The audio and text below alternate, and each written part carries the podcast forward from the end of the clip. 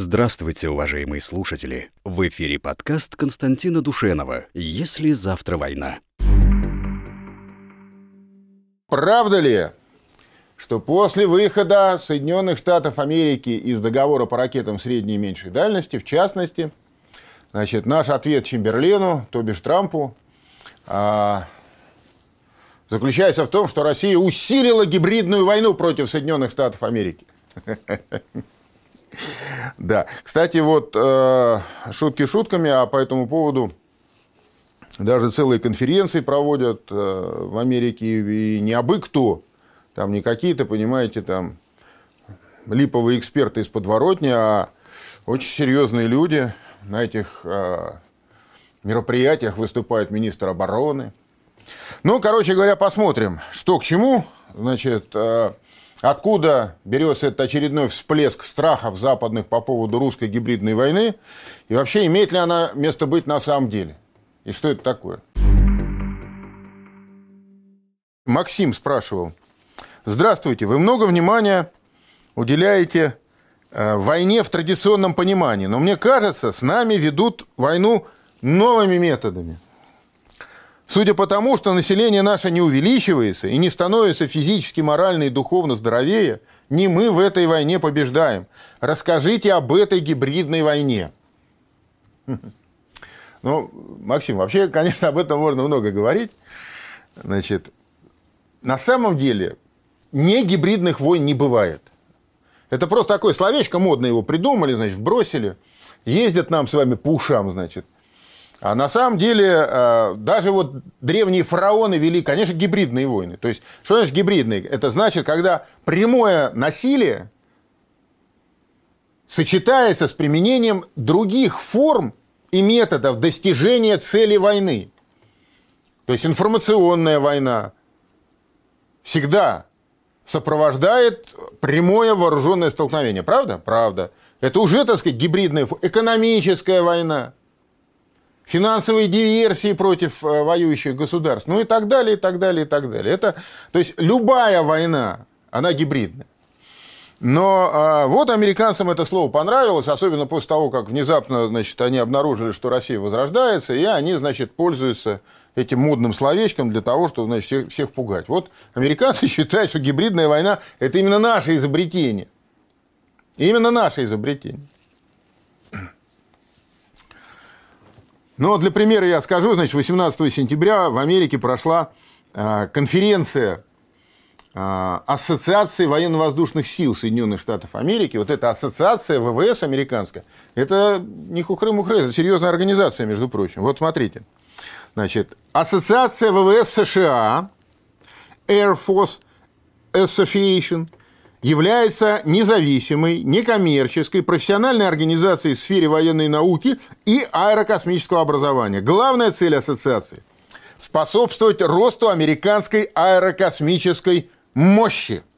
Ассоциация издает журнал специальный свой Air Force Magazine – Сотрудничает с Национальным институтом аэрокосмических исследований, проводит тематические конференции и симпозиумы, имеет программу стипендий для военнослужащих военно-воздушных сил и членов их семей, а также предоставляет гранты для развития науки и математического образования в начальной и средней школе.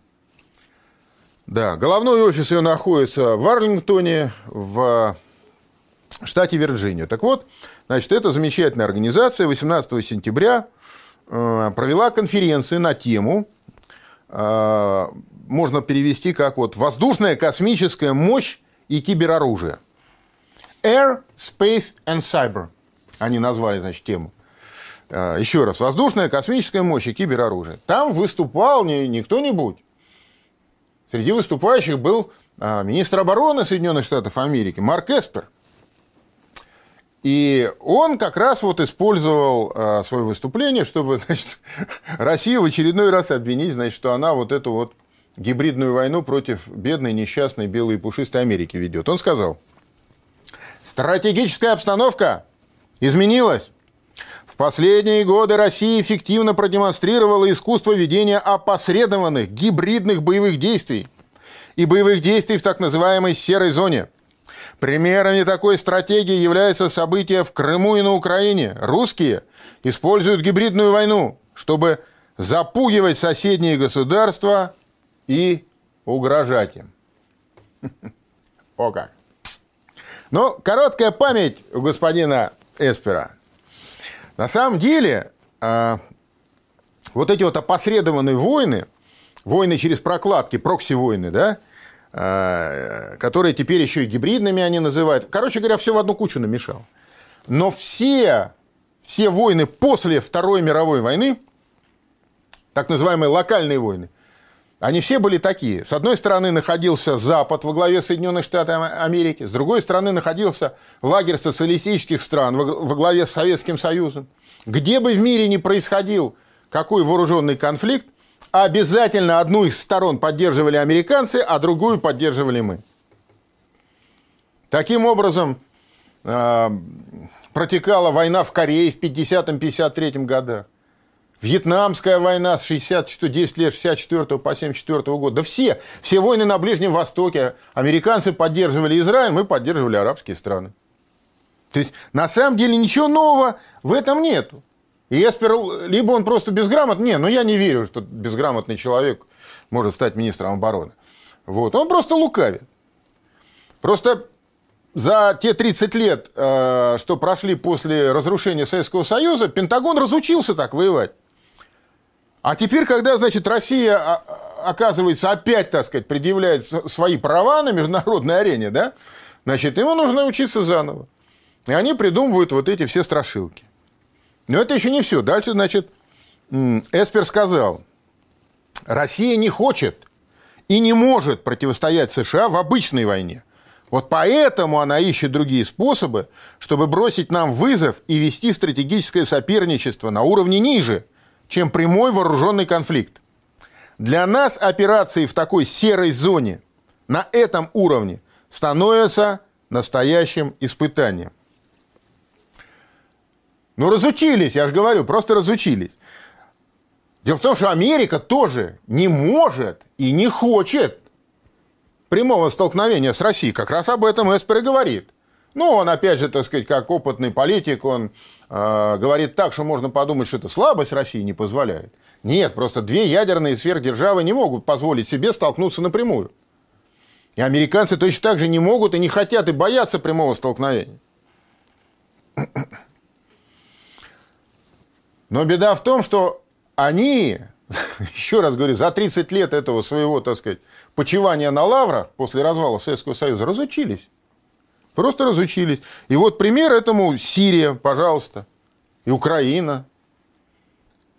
То есть все вот эти успехи а, последних лет, успехи нашей, так сказать, политики, подкрепленные военной силой, Туда, туда же, в принципе, даже Венесуэлу можно, так сказать, причислить. Это все есть результат того, что мы-то помним, как это, оказывается, оказывается, что мы-то помним, как это делается. А американцы забыли, да? Да. Но некоторые вещи все-таки Эспер вполне себе признает и так достаточно адекватно отражает. Вот он, например, сказал, это новая форма боевых действий, ну, относительно новая, как мы выяснили, да, Значит, мы к ней, говорит Эспер, пока не готовы, но должны быть и будем готовы. Мы готовим планы ведения военных кампаний на разных театрах боевых действий, при этом, как и русские. Мы пытаемся выйти на уровень стратегического соперничества ниже уровня прямого вооруженного столкновения.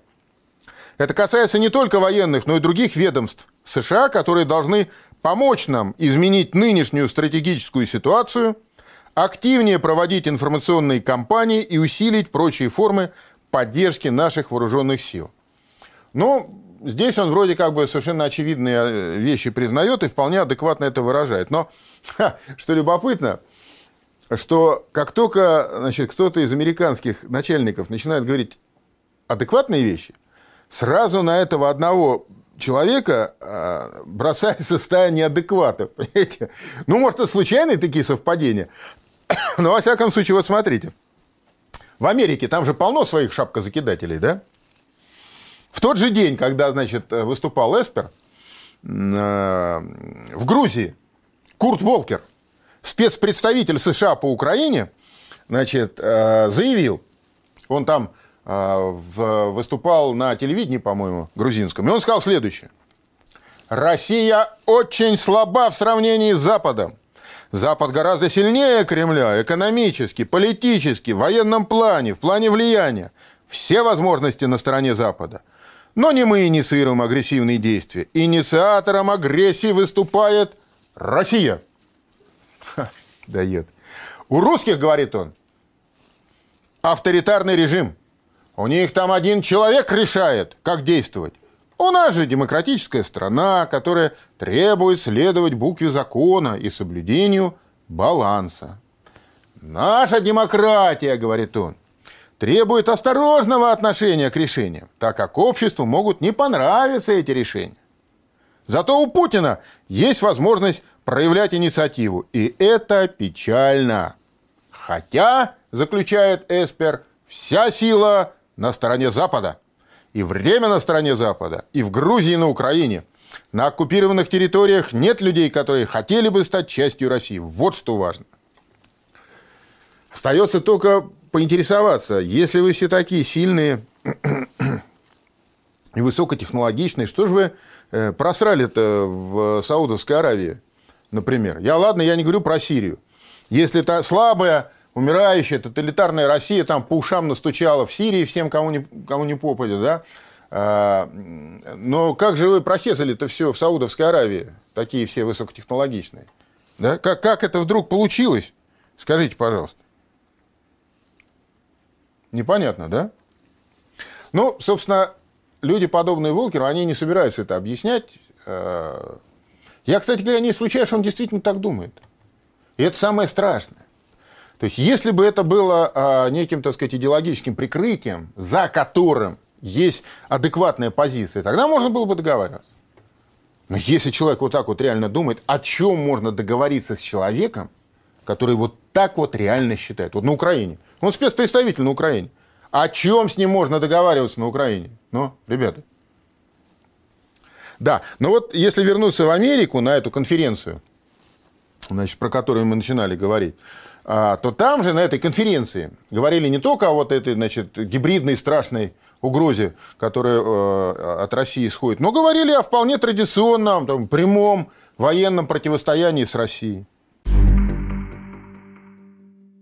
18 сентября 2019 года командующий ВВС США в Европе генерал Джеффри Харриган заявил, Пентагон располагает планом по прорыву многослойной противовоздушной обороны русских в Калининградской области. Мы тренируемся для этого. Мы все время обдумываем эти планы, и если это когда-нибудь потребуется, мы будем готовы. Издание Breaking Defense пишет, речь в данном случае идет о так называемой многодоменной операции, предполагающей одновременное воздействие на объекты противника воздушными, наземными, морскими и космическими системами, а также использование средств кибернетической войны и систем радиоэлектронной борьбы. Министерство обороны России в ответ заявило, Калининградская область Российской Федерации надежно защищена от любых агрессивных планов, разрабатываемых в Европе залетными американскими генералами. Легкомыслие командующего военно военно-воздушными силами США в Европе генерала Джеффри Ли Харригана и его наивная вера в превосходство каких-то планов покорения Калининграда должны беспокоить прежде всего его непосредственных подчиненных.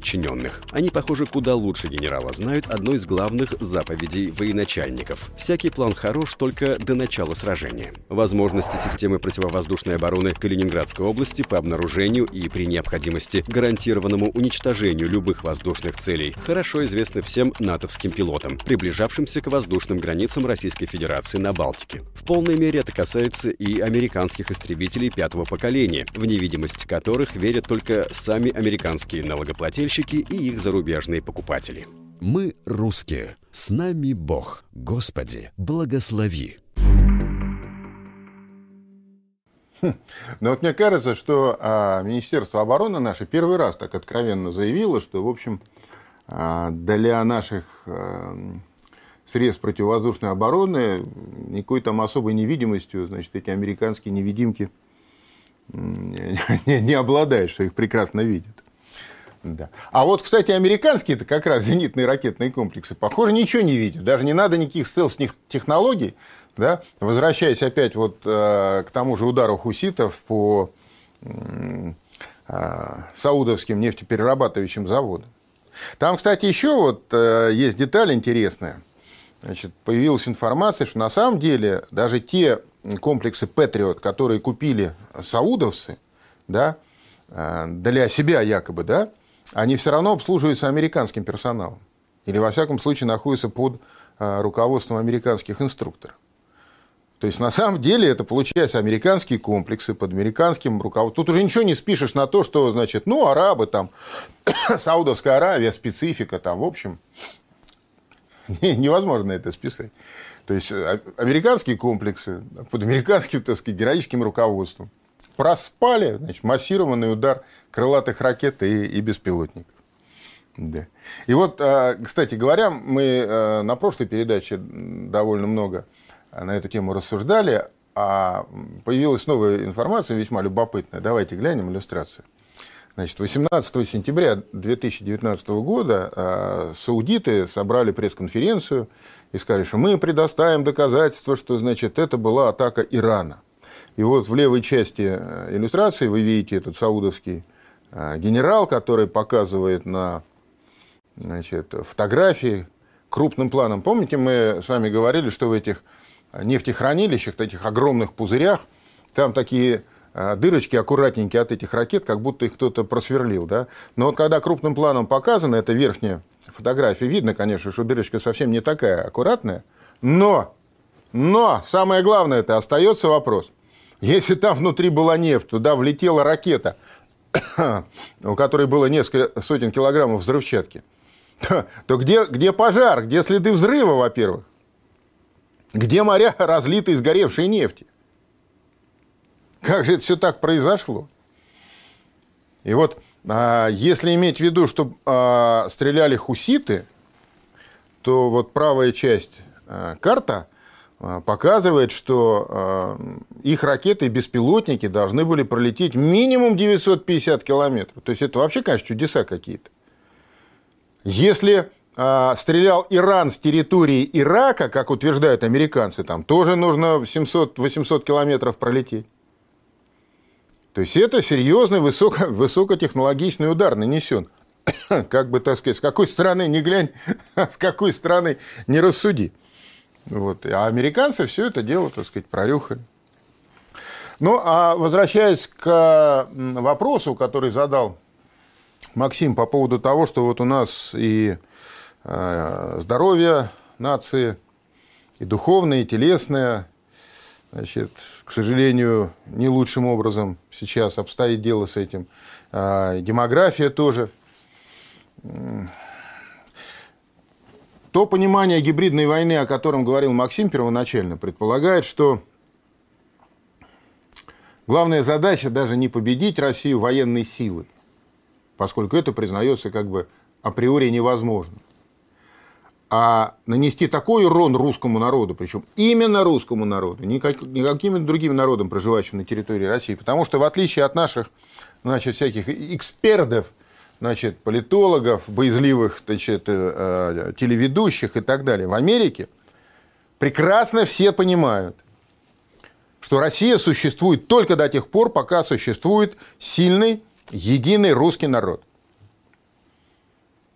Ни якуты, ни, ни лезгины, ни татары, ни башкиры, ни, ни чечены, а, при всем уважении, сохранить Россию не могут. И никогда не смогут. И не они ее создавали. Поэтому острие, конечно, этого западного удара направлено против русского народа. Собственно говоря, все эти технологии были развернуты еще э, в в эпоху Советского Союза в значительной мере привели к его крушению. Потом они расцвели в 90-е годы, конечно, когда нам, так сказать, нас дебилизировали, нас алкоголизировали, да, значит, э, довели людей до того, что уже, так сказать, и рожать-то бабы перестали, потому что просто никакого просвета вокруг нет. И с этой точки зрения я бы сказал, Максим, что э, мы все-таки находимся не э, на склоне да, вот этой пропасти, а вот на противоположной стороне. То, что вот у нас сейчас с демографией плохо, это не результат вот сиюминутной ситуации, это результат того, что у нас сейчас просто э, мало женщин репродуктивного возраста. А их мало, потому что наложились две демографические волны. Первое – это спад рождаемости после еще Великой Отечественной войны. А получилось так, что ну, поколение 25 лет. Да? Вот считайте, значит, а, там, условно говоря, 40, 41-45 год поколение, добавьте два поколения, то есть 50 лет. Это что получится? Это 91-95 год. То есть там наложились демографические проблемы 90-х на демографические проблемы Великой Отечественной войны. И сейчас прошло еще 25 лет, и вот мы сейчас опять, так сказать, в очередной яме.